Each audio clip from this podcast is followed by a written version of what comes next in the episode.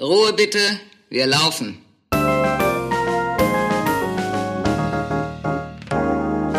Herzlich willkommen bei Ein letztes Mal und dann nie wieder, der Theaterpodcast mit Magdalena Schnitzler, Theatermacherin, und Jarnot, Puppenspieler.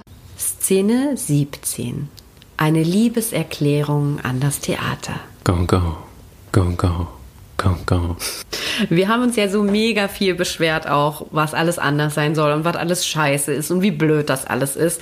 Aber als ich mich auf die Szene vorbereitet habe, ich habe wirklich, ich liebe das Theater total. Ich liebe meinen Beruf. Ich bin da wahnsinnig glücklich und es macht mich halt so wütend, wenn da Sachen nicht schön sind oder das System so scheiße ist, weil ich es halt so gern habe. Und ich beschwere mich auch so viel darüber, damit sich das ändert, damit ich das auch weiter lieben kann und das nicht so eine scheiß On-Off-Beziehung mit Hassliebe ist. Mhm. Ich liebe das Theater auch. Es hat mal Höhen, mal Tiefen. Aber ich wüsste jetzt auch nicht, was ich anderes machen könnte. nee, ich kann halt auch nichts anderes, stimmt auch, aber weil ich halt auch schon so früh wusste, dass ich unbedingt dahin will. Deswegen habe ich halt auch nicht nach einem anderen Weg geguckt. Oder ja, mal einen angeguckt, aber fand ich gleich uninteressant. Ist bei dir doch auch so, oder? Ja, ich habe mich auch ganz, ganz früh mit acht Jahren ins Theater verliebt. Aber glaube ich, habe ich schon mal erzählt, in Les Miserables, da war ich ja noch musical addicted. Und da wusste ich so, wow, mit diesem ganzen Nebelgedöns und bla. Obwohl sich mein Verständnis, so was so Theater angeht, schon ein bisschen doll verändert hat. Seit du acht bist? Ja. Ach krass. Also ich, bei mir war das ja, da war ich sechs und habe ich mich verliebt und es ist wirklich gleich geblieben, klar. Echt? Mein Geschmack. Nein, natürlich hat er sich verändert. Wäre schrecklich, wenn ich immer noch auf die Sachen von damals stehen würde. Das war eine Inszenierung von Zauberflöte und ich war da sechs. Das ist 30 Jahre her. Die Inszenierung würde ich jetzt richtig scheiße finden. Die war ja da schon 20 Jahre alt.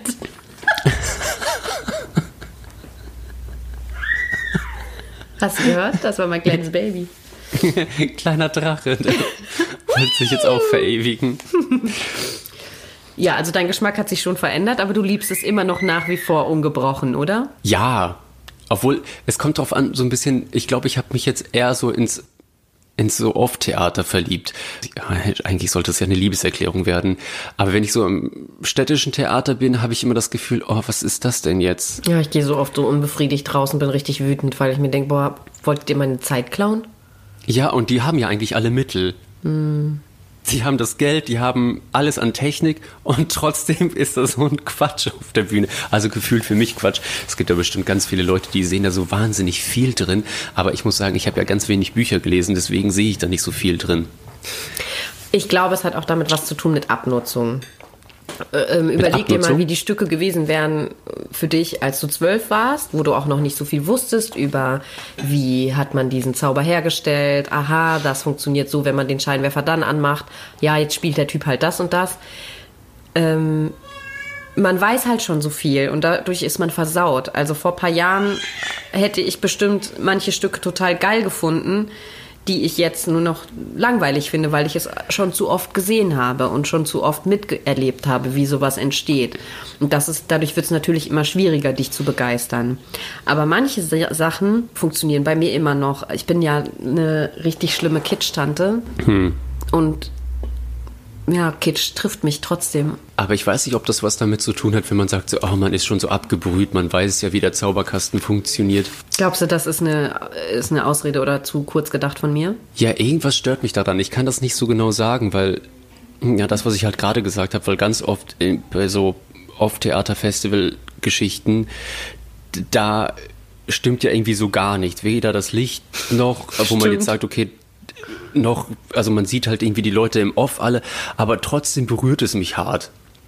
Ich, hm, äh, verstehe, vielleicht geht es darum, dass die einfach noch mir irgendwas erzählen wollen. Dass die einen Antrieb noch haben. Ja, und hm. bei den Leuten, die da auf der Bühne stehen, manchmal habe ich immer das Gefühl, die. Die spielen um ihr Leben. Ja, genau. Also, jetzt wollte ich eigentlich gerade, also, wenn ich jetzt im normalen Theater bin, denke ich so, okay, der ist jetzt wahrscheinlich einfach gerade gefrustet, weil er dann doch nicht die Rolle hatte, die er eigentlich haben wollte. Das Kostüm findet er wahrscheinlich scheiße oder ich weiß es nicht. Aber dadurch, dass man ja in der Off-Szene eher Leute sieht, die halt wirklich mit dem ganzen Blut dabei sind. Und auch selbst äh, beteiligt waren an der Entscheidungsfindung. Genau. Also die können oft mehr dahinter stehen, weil sie selbst ihr Kostüm zum Beispiel gefunden haben oder so. Und dann stört es mich eigentlich gar nicht, dass der Schnitt total idiotisch aussieht oder so, sondern irgendwie ist, hat das was mit so einem Feeling zu tun. Und da muss ich sagen, diese Form von Theater liebe ich viel mehr. Ja, ich gebe dir da schon recht, das ist bei mir auch so. Mhm. Anstatt da so Marionetten zu sehen, die halt einfach nur so Dienstleister sind. Das ist halt ein bisschen krass gerade gesagt. Ähm, aber so fühlt es sich manchmal für mich an und deswegen habe ich kein Interesse mehr, mir so, mir so Stadttheatersachen anzugucken. Bei mir liegt das oft daran, dass ich halt nicht schon wieder die 33. Traviata und den 50. Schiller und irgendwas sehen will. Und mhm. ähm, dann gehe ich halt gerne ins Theater, ins Stadttheater, wenn es halt mal eine Uraufführung gibt oder eine selten gespielte Oper ich muss halt schon sagen, dass mich meistens Musik irgendwie doch noch berührt. Dass, mhm. wenn die Musiker im Graben geil spielen oder die Sängerin tolle Töne macht, dass mich das schon berührt, aber halt für einen kurzen Moment. Und wenn ich dann merke, die Inszenierung trägt es aber nicht mit oder die Sachen sind gar nicht richtig gedacht, die da gesungen werden, dann werde ich halt abgelenkt. Und das passiert bei mir halt immer. Wenn ich das Gefühl habe, dass Leute das nicht mit ganzem Herzen tun, dann merke ich das, dann ist es ja nicht echt. Natürlich kann man nicht, auch wenn man im Off-Theater ist, kann man nicht jede Vorstellung so spielen, als wäre das alles neu und frisch. Aber man merkt ja, ob es wenigstens versucht wird oder ob es halt einfach mhm. irgendwas Abgegessenes ist. Und, huch. Ups, Verzeihung. Macht nichts. Ich habe ja jetzt nichts mehr gesagt. Aber ähm, trotzdem mache ich ja mein, meine Sache auch immer noch weiter. Und ich kann jetzt über mich vieles sagen, aber jetzt auch nicht, dass ich jetzt das Theater neu erfunden habe in meinen Regien. Aber mhm. ich glaube, was mich trotzdem noch auszeichnet, ist halt, dass ich so eine krasse Liebe zum Detail habe, mhm. mega Humor und dass ich halt in meiner letzten Inszenierung, meinte eine zu mir, ja krass, du willst den Leuten einfach Witze am laufenden Band erzählen, so dass die nicht mehr können vor Lachen. Und genau so ist es eigentlich. Mhm. Und das, finde ich, ist halt was, was mega schön ist, dass man das zu seinem Beruf machen kann. Dass man sich da hinsetzen kann, sich überlegen kann, welche Witze will ich alle erzählen und jetzt werden die alle erzählt. Und dann macht man das mit so einer brutalen Ernsthaftigkeit mhm. und Prof Professionalität, obwohl man nur einen Witz erzählen will. Und dieses Absurde daran, das liebe ich halt so sehr, dass mein Beruf gleichzeitig extrem ernsthaft und professionell ist und auf der anderen Seite super bekloppt und verrückt und kindisch. Und das irgendwie so zu vereinbaren, das finde ich total geil, weil das fühlt sich manchmal nicht nach Arbeit an. Jetzt auch gerade hier, also eigentlich egal welche Produktion, aber das hatte ich zum Beispiel mit einer einer sehr, sehr, sehr guten Freundin, äh, waren wir in Koblenz und haben da, was war das nochmal, egal, irgendwas gespielt. Da sahen wir aus wie so Tote. Wir waren alle schon auf der Bühne, aber wir waren hinterm Vorhang und wir guckten, ich habe die nur angeguckt und habe gesagt, ey Miriam, was ist das denn? Wir sind 29, 30 und wir sehen aus wie so Totengräber. Und wir haben, jetzt spielen wir jetzt gleich mit Puppen. Ja, wie geil das ist, oder? Es ist schon hart absurd. Obwohl ich, ich weiß noch ganz genau, als ich noch studiert habe, mochte ich das überhaupt nie, wenn ältere Kollegen gesagt haben, ach, das ist doch der schönste Beruf, so, wir werden fürs Spielen bezahlt und bla bla bla. Und ich weiß auch noch irgendwie, oder ich kann das nachfühlen, was ich da meinte mit, warum mich das so angekotzt hat, warum die das gesagt weil haben. Weil das so selbstzufrieden ist. Ja, vielleicht. Mhm. Und weil das nicht alles ist, man wird nicht fürs Spielen bezahlt. Erstens das. Und ich glaube, das hatte auch noch so eine komische Überheblichkeit den anderen Leuten gegenüber, also dem Publikum, die halt so einen normalen Job haben. Und als wären die, die die wichtigsten, die da im Theater arbeiten, weil da arbeiten ja noch ein paar mehr Leute, die auch dafür bezahlt werden. Und die spielen nicht, sondern die müssen mhm. mega schwere Bühnenteile durch die Gegend schleppen und deren Rücken ist mit 40 im Arsch. Oder die müssen richtig beschissene Pläne machen und werden wegen jedem Dreck angerufen und beschimpft. Und die sitzen da nicht und sagen, ja, wir werden fürs Spielen bezahlt. ja.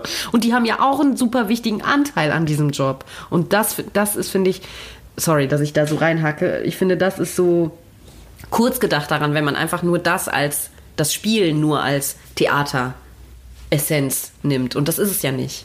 Nee, ich meine, wir Spieler sind halt wirklich die Spitze des Eisbergs. Ja, die, die man halt sieht, genau. Mhm. Also wir brauchen halt ein geiles Fundament, damit wir da glänzen können. Ja.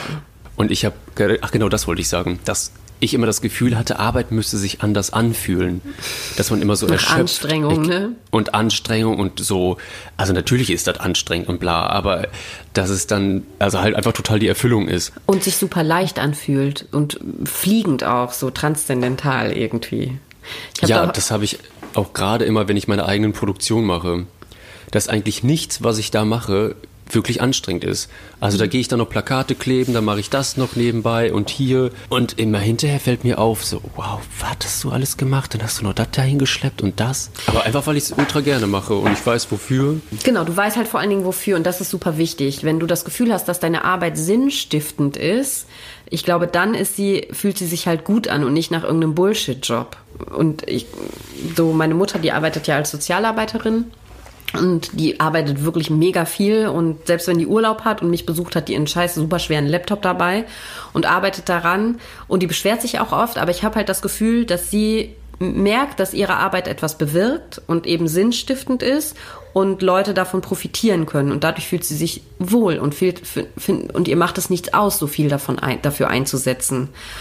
Und wenn das der Fall ist, dann fühlt sich eine Arbeit ja auch irgendwie in Ordnung an und auch richtig, dass man so viel Zeit dafür einsetzt, weil sie halt nicht irgendwie, weil es nicht verpufft oder nicht Schwach, Schwachsinn ist. Ich käme mir total bescheuert vor, wenn ich zum Beispiel mit Zahlen jonglieren würde.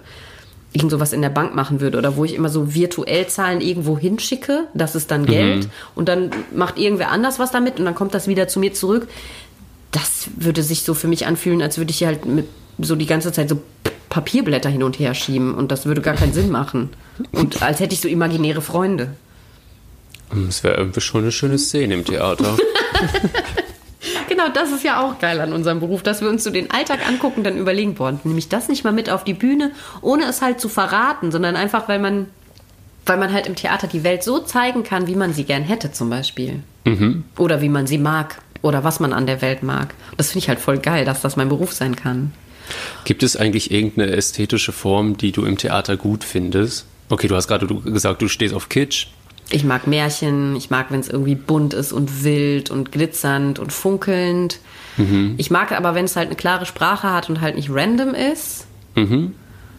Ähm, ich mag es nicht, wenn Bühnen, also ich mag es, wenn einfache, wenn es einfache funktionale Bühnenbilder sind, die halt irgendwie was, was Geiles können, wo man nicht sofort auf den ersten Blick sieht, was die machen wollen, sondern wenn die, also ich liebe halt zum Beispiel Drehbühnen. Ich finde das richtig geil, wenn man auf einer Drehbühne so einen Raum hat mit vielleicht mehreren Zimmern und dann dreht die sich und dann ist auf einmal ein anderer Raum und der Raum sieht immer anders aus. Das finde ich halt richtig geil. Ich stehe einfach auf Drehbühne und ich stehe halt auf wilde, äh, auf Kostüme, die eine Mischung aus historisch und heutig sind. Das mag ich total.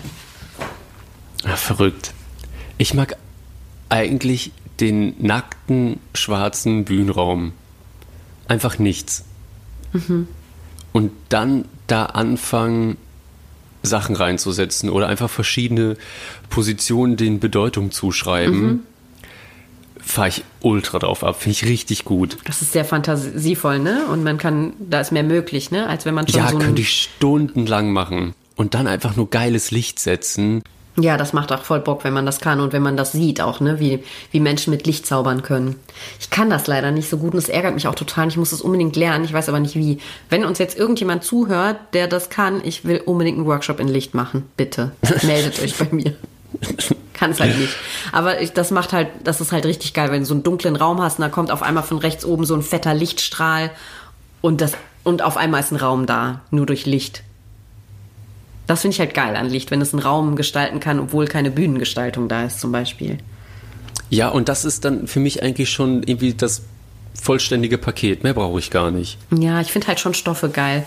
So ein, so ein Bühnenbild, was halt, ja. halt, was vielleicht nur aus Vorhängen besteht, die dann mhm. immer mal fallen, weil Stoff, der sich bewegt von oben, das ist so toll. Und wenn man das dann noch geil beleuchten kann. Ah, ich hatte irgendwann, wo war das denn nochmal im deutschen Theater? Gab es mal ein Stück, und da hatten sie vom Bühnenraum hoch zum Schnürboden so einen riesigen großen Vorhang. Mm. Und man dachte wirklich, es hört nicht auf. Ah, geil, weil der immer noch mehr kam und viel. Ja. Aber das fand ich ziemlich, okay, das zum Thema Stoff, ja, das war schön. Erinnerst du dich noch an den eisernen Vorhang im Alto Theater? Ja. Einer der geilsten Momente, oder? Mhm. Der fährt nämlich dort von unten nach oben. Und wenn der hochfährt, es ist einfach mega massiv und toll. Ja, eiserner Vorhang ist schon, ist auch gut.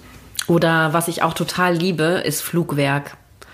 Habe ich noch nie eingesetzt selber, aber ich bin schon mal mit einem gefahren und ich liebe das einfach, wenn plötzlich jemand von oben oder von der Seite irgendwie so reinschwebt und irgendwas singt. Das finde ich total schön. Weil das auch im echten Leben nie passieren wird. Mm, ich glaube, ich bin da kein Fan von. Du, du stehst aber auch, glaube ich, nicht auf so Theaterzauber und ähm, sowas wie ich. Na doch schon, also hier bei meinem Christmas-Stück, da Kevin allein in Janot, da habe ich auch ziemlich viel Kitsch und Quatsch rausgehauen. Ich mag auch übrigens Trash auf der Bühne, so richtig trashigen Shit finde ich auch richtig geil. Also es muss dann so guter sein. Ja, also nicht so, nicht so billiger Scheiß, sondern halt mit, mit satirischem Hintergrund und bisschen Ironie und genügend Selbstkritik. Dann stehe ich da total drauf. Aber ich mag nicht Müll auf der Bühne sehen. Zum Beispiel habe ich mir ein Stück, letztes Jahr Weihnachtsstück Hänsel und Gretel angeguckt und da hatte die Regisseurin einfach Ikea-Möbel dahingestellt. Das fand ich so zum Kotzen, dass ich da die ganze Zeit die Kinderzimmereinrichtung aus dem Ikea-Katalog angucken musste. Das will man doch nicht sehen, wenn man ins Theater geht. Das eigene Kinderzimmer. Er hatte den Vertrag mit Ikea, oder wie? Keine Ahnung, ich fand es so hässlich. Das hat mich so aufgeregt. Und das war auch eine Welt, wie ich es einem Kind niemals zeigen wollen würde. Ich will doch, dass die angeregt werden. Ja, das muss werden. doch alles riesengroß sein. Ja, und crazy Farben. Vielleicht nicht so, wie man es kennt. Und also diese Ikea-Möbel, und es waren auch die hässlichsten. Welche Oper war das? Eine, die wir beide gut kennen. Okay. Wir kennen auch die Regisseurin beide. Ich werde sie nicht erwähnen. Ach so. so okay. ey. Okay. Jetzt ist ähm, Hänsel und Gretel ja eh schon keine Kinderoper, aber dann noch die mit Ikea-Möbeln auszustatten. Das fand ich blöd, das mag ich nicht.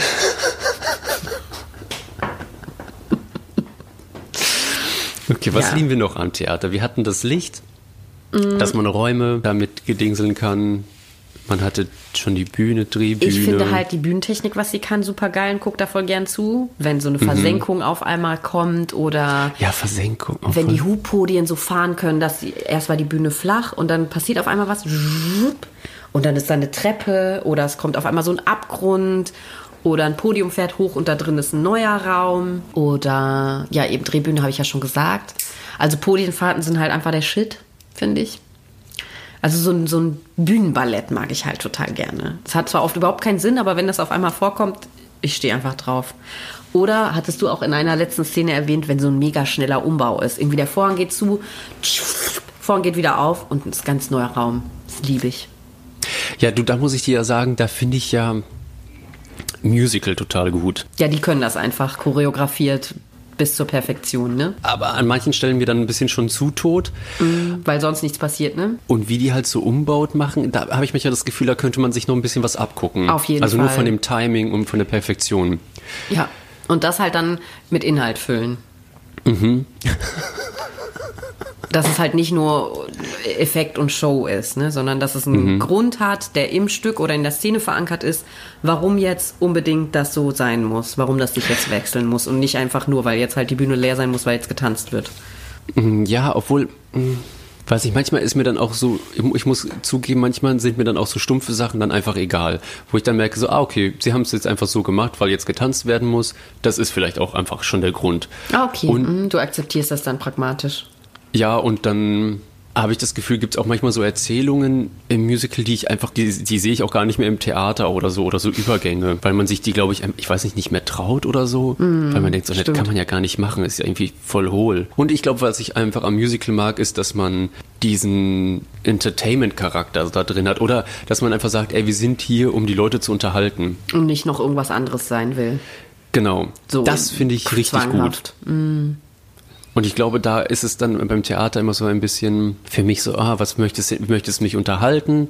Möchtest du mir irgendwie was ganz tiefgründiges sagen? Ach nein, der Schauspieler XY hat jetzt gerade wieder seinen privaten lustigen Auf, äh, Ausbruch wie in jeder Inszenierung. Mhm. So, also es ist auf jeden Fall, also ja, beim Musical weiß ich, woran du bist. Woran ich bin. Das stimmt. Also ich mag auch, wenn Theater nicht mehr sein möchte, als es eben ist. Wenn nicht in ein Stück mhm. noch was reingepfropft wird, was da gar nicht drin ist, sondern man hat jetzt eben dieses Stück und das inszeniert man jetzt und das macht man mit der größtmöglichen Hingabe, mit dem größtmöglichen Humor, der größten Liebe für diesen Beruf und für die Menschen, die daran teilhaben. Ich finde nämlich auch noch, was ich auch richtig am Theater liebe, ist, wie viele Menschen daran beteiligt sind an so einem Stück. Man sieht das nicht, man weiß das oft nicht, aber da arbeiten so viele Leute in so vielen kleinteiligen Abteilungen dran und wenn diese Zahnräder gut laufen und das so geschmiert gut läuft, das ist doch total cool, mit wie vielen unterschiedlichen Berufen man auch zu tun hat, wenn man am Theater arbeitet. Das finde ich geil. So ein Haus ist einfach eine ganze kleine Stadt. Ja, mich regt es manchmal so ein bisschen auf, dass wenn dann so Premieren sind, dann sagt der Intendant ja noch mal irgendwie was, dass die Arbeit von diesen anderen Abteilungen wirklich gewertschätzt wird.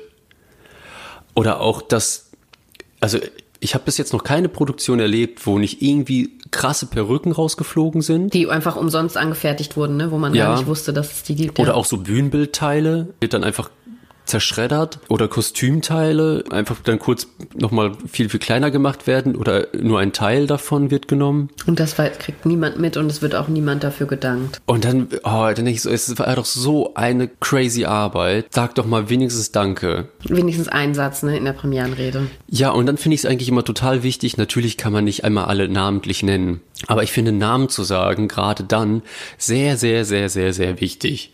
Ja.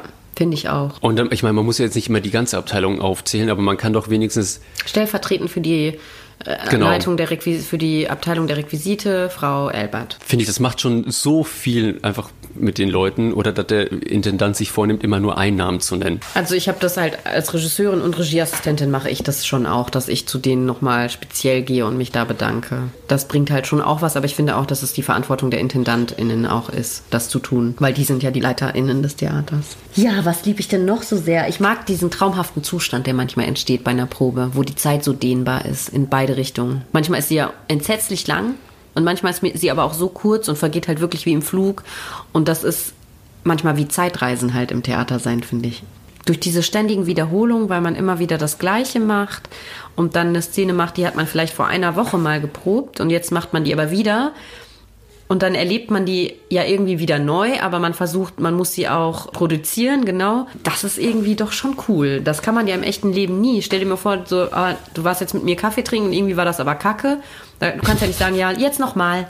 Und das ist doch geil. Stell dir mal vor, das echte Leben wäre manchmal mehr wie eine Probe. Und jetzt machen wir die Szene nochmal besser. Ah, du hast jetzt Schluss gemacht. Hm, das gefällt mir so nicht. Machen wir es nochmal. Das Ende machen wir nochmal neu.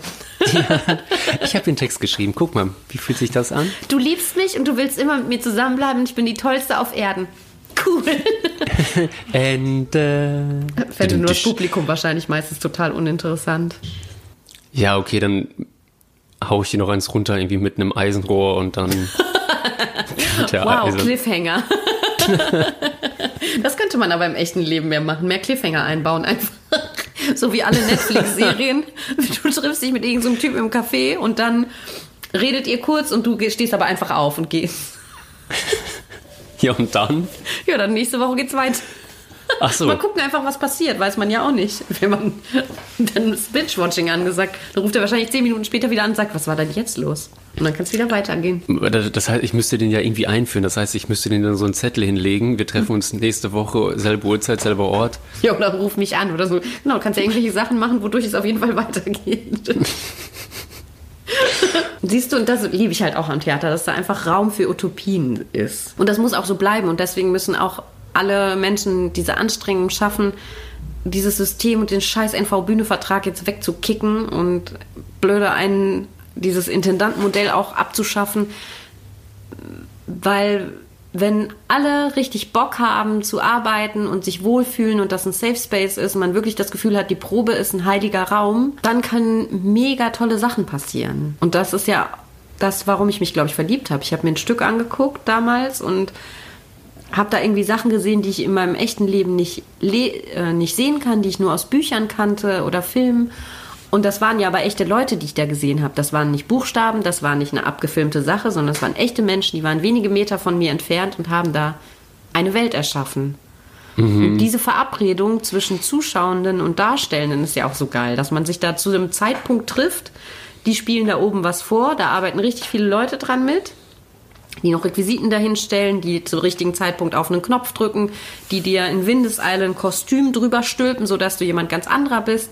Und unten sitzen welche, die gucken das einfach an und sind auch in dieser seltsamen Blase gefangen, wo die Zeit anders tickt. Du bist eine Stunde im Theater und erlebst aber zehn Jahre. Das ist doch cool. Es gibt einen Moment zum Beispiel bei ähm, Wir wollen nie, nie, nie, wenn der letzte Ton verklungen ist von der Mucke und Julia, die Technikerin, so langsam ins Black fadet. Dieser Moment zwischen äh, und totale Stille und das Publikum mhm. weiß nicht, also ist halt einfach so erschlagen oder ich weiß nicht, was die da gerade erleben. Und dann dieses Aufwachen wieder, das sind so Millisekunden, mhm. die ich ja auch auf der Bühne merke und wo ich äh, mich dann wieder als Spieler irgendwie so privat anschalten kann, weil ich ja dann gleich zum Applaus gehen werde. Aber dieses Aufwachen von allen, das finde ich richtig, richtig, richtig, richtig schön. Stimmt, da ist man gemeinsam nämlich, ne, mit den Zuschauenden. Ja, und das ist ja auch vergleichbar mit dem Beginn des Stücks, wenn im Zuschauerraum labern noch alle, also es ist hell, bla bla bla bla bla, hinter der Bühne wird auch noch gelabert und dann ist so zwei Minuten vor Beginn und dann wird der Zuschauerraum eingedunkelt und auf der Bühne kommt auch das Spiellicht. Es wird also auch dunkler und das passiert an beiden mhm. Räumen, die ja irgendwie voneinander getrennt sind durch diese Rampe. Und dann, dann beginnt ja auf einmal eine Konzentration. Das spürt man hinter der Bühne und auch auf der Bühne und auch vor der mhm. Bühne. Und das finde ich auch einen geilen Moment, wenn alle wissen, jetzt geht's gleich los. Oh ja, oh, weißt du, es ist ganz schlimm bei ähm, Wir wollen nie, nie, nie oder auch bei den Solostücken, die ich habe. Aus irgendwelchen Gründen bin ich einfach immer schon auf der Bühne. Entweder bin ich in meinem Puppenhaus oder bei Wir wollen nie, nie, nie bin ich so, in der du meinst Treppe. den ganzen Einlass bist du schon da, ne? Und ich bin einfach, während des ganzen Einlass ist schon da.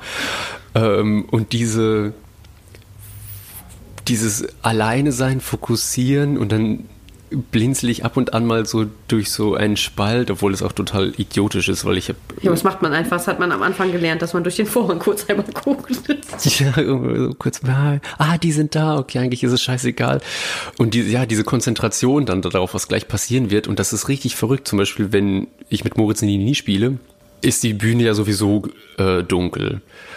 Und was richtig verrückt ist, dass ich den Moment bis jetzt immer, wenn er nicht verpasst habe, aber der kommt mir dann plötzlich so fremd vor. Das hatte ich bis jetzt auch noch nie, dass die Musik angeht und jedes Mal denke ich, das ist der falsche Track. Oh Gott. Ich weiß nicht, was äh, mit mir passiert plötzlich im Kopf. Entweder so eine Überkonzentration mhm. oder so. Ich höre das dann plötzlich. Ich sehe dann, also dadurch, dass ja sowieso in der Treppe kaum Licht ist, muss ich halt immer unten am Rand schauen, ob das Licht gerade aus oder angegangen ist. Nee, es geht ja nur aus.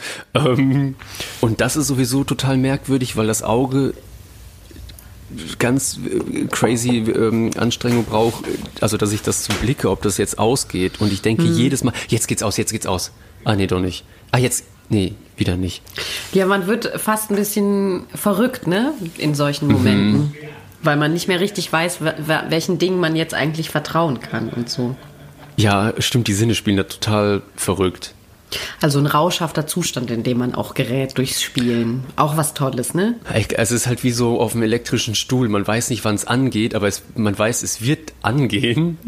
und man wartet so die letzten Sekunden und man denkt so, okay, jetzt gehe ich einfach an. Ich will jetzt rausgehen und ballern.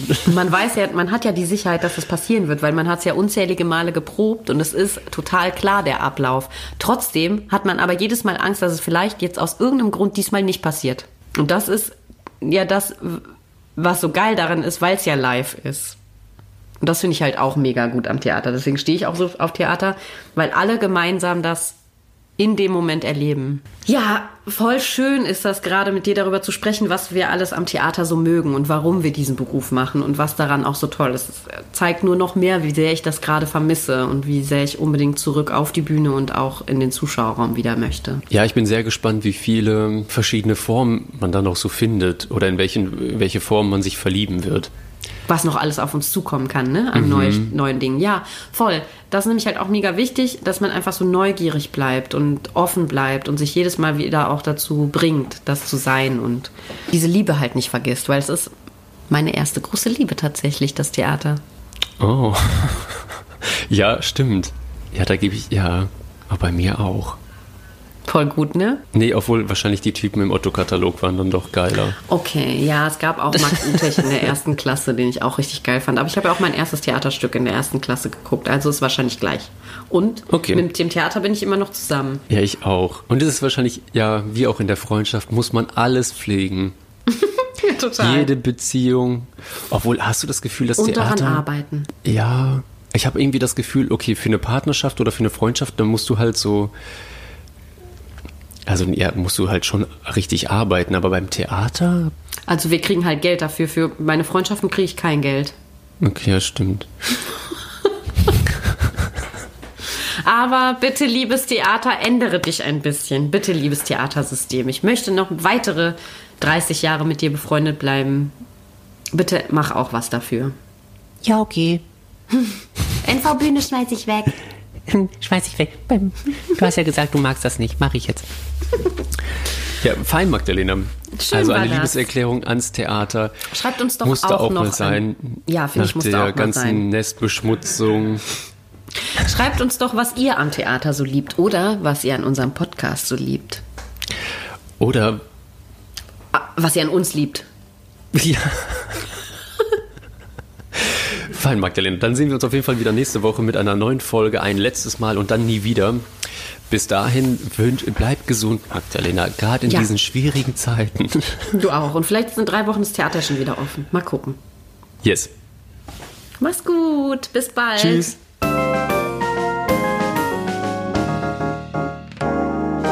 Das war ein letztes Mal und dann nie wieder der Theaterpodcast mit Magdalena Schnitzler, Theatermacherin, und Jarnot, Puppenspieler.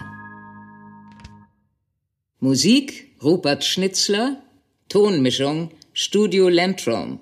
Ansage ich, Regina Lemnitz. Bis zum nächsten Mal. Und danke, schön gemacht. Und jetzt bitte ich die Kollegen und Kolleginnen der Technik, Requisite und der Tonabteilung für den Abbau zur Bühne.